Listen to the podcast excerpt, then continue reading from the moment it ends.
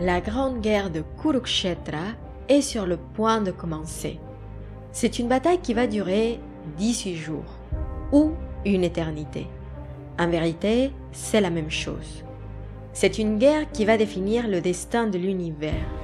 C'est le champ du Dharma ni plus ni moins. Deux factions vont s'affronter.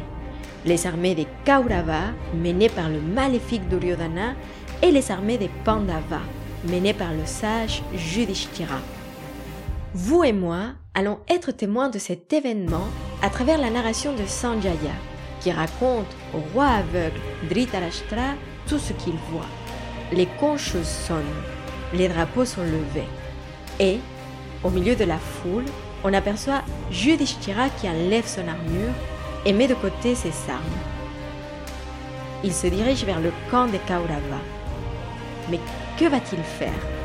Allons le découvrir ensemble dans cet épisode d'Histoire de Yoga.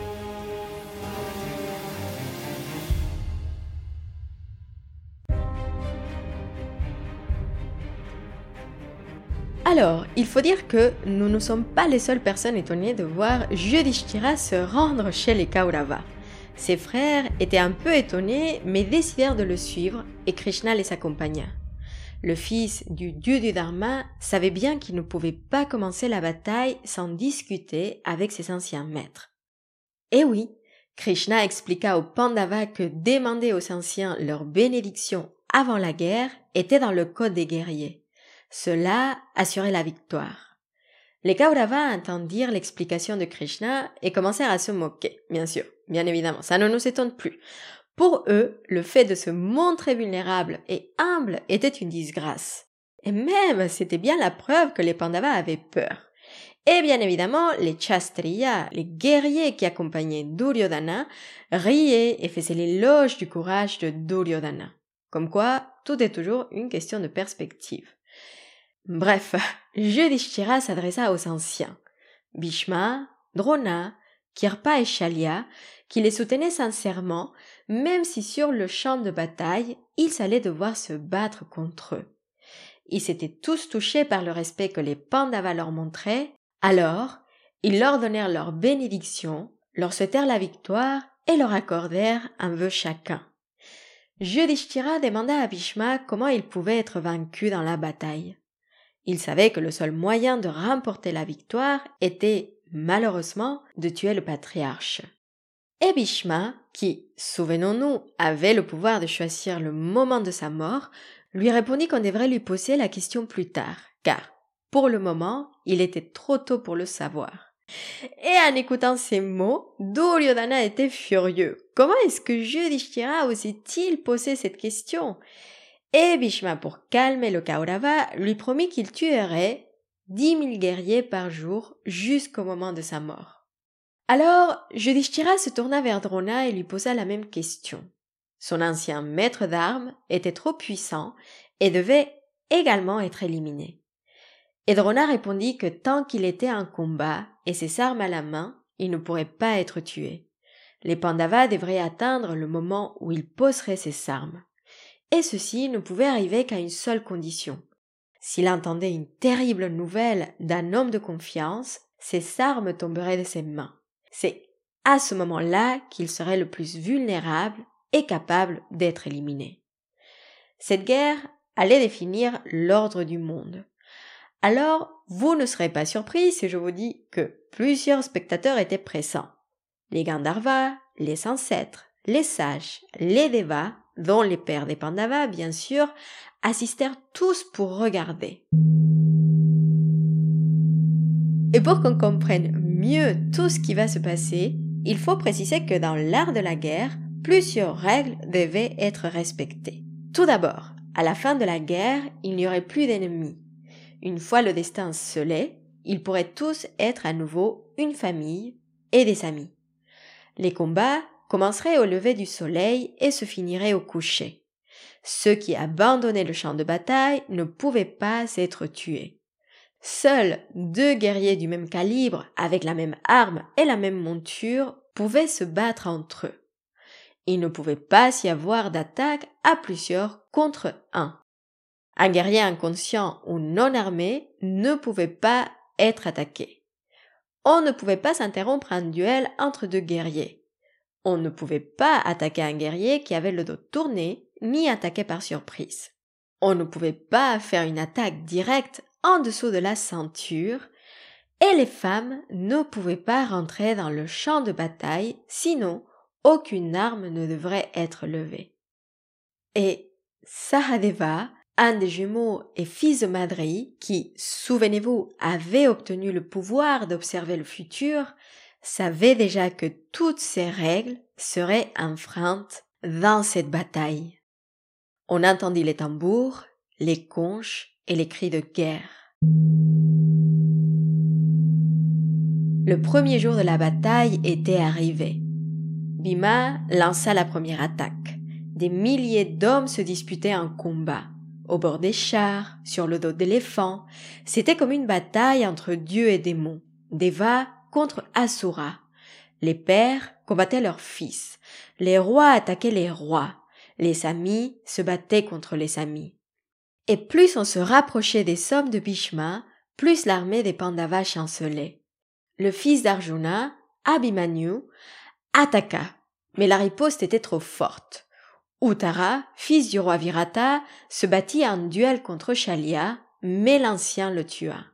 Les sommes menées par Bhishma prirent le dessus, et c'est avec beaucoup de pertes du côté des Pandavas que cette première journée s'achevait. Les prochains jours se déroulèrent de façon similaire. Il y avait des jours où les Pandavas prenaient le dessus et d'autres où les Kauravas l'emportaient. Et on fut témoin de combats extraordinaires. Arjuna se battit contre Bhishma. C'était un duel digne des dieux. Les Devas et les créatures immortelles étaient admiratifs de voir un combat aussi spectaculaire. Mais aucun des deux ne tua l'autre, malgré les nombreuses blessures infligées des deux côtés. Et on put voir aussi Drona et Drishtadyumna fils de Drupada et jumeau de Draupadi, qui échangèrent des nombreuses flèches. Le conducteur de char de Drishtadyumna fut tué ainsi que ses chevaux. Bhima le sauva à la dernière minute et attaqua Drona. Mais Duryodhana lança une contre-attaque et Bhima tenait bon. Un jour, un nuage de poussière rendit tout moins visible, et quand le nuage se déposa, le sang couvrait tout le sol.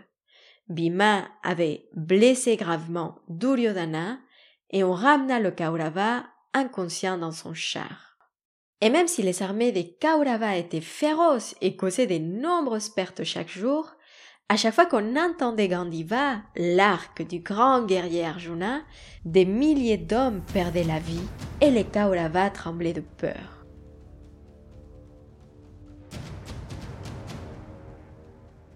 Ainsi se déroulèrent les premiers neuf jours de la guerre. Yudhishthira voulait tout abandonner et revenir à la forêt. Après tout, il avait trouvé le bonheur dans l'exil, loin de ses conflits et des attentes de la société. Il se posait souvent la même question. Cela valait-il la peine de risquer sa vie et celle des autres? Tous ces combats, tout cet effort, tout ce conflit, ce n'était pas plus facile et plus sage de laisser tomber? De céder le trône et de se retirer, le soir, Yudhishthira demanda conseil à Krishna, qui restait calme en toutes circonstances, et Krishna le rassura. Même si pour l'instant ce n'était pas évident, il ne fallait pas baisser les bras. Il lui rappela que cette guerre était importante, essentielle pour préserver le dharma de l'univers. Il lui montra son armée, ses frères qui étaient à ses côtés, c'est rois qui avaient décidé de le soutenir, Madra, Virata et lui-même Krishna. Et en plus, il comptait avec de nombreux alliés de taille. D'un côté, le frère de Draupadi, Drishtadyumna, était destiné à tuer Drona. Arjuna était parti pendant des années pour parfaire sa maîtrise des armes célestes, et Bhima possédait une force extraordinaire. À ce stade de la bataille, Yudhishthira devait construire une stratégie pour avancer. Et la victoire serait impossible avec Bhishma aux commandes. Mais comment faire pour tuer un homme qui avait le pouvoir de décider le moment de sa mort? C'est alors que Yudhishthira décida qu'il était temps de demander à nouveau à Bhishma comment il pouvait être tué.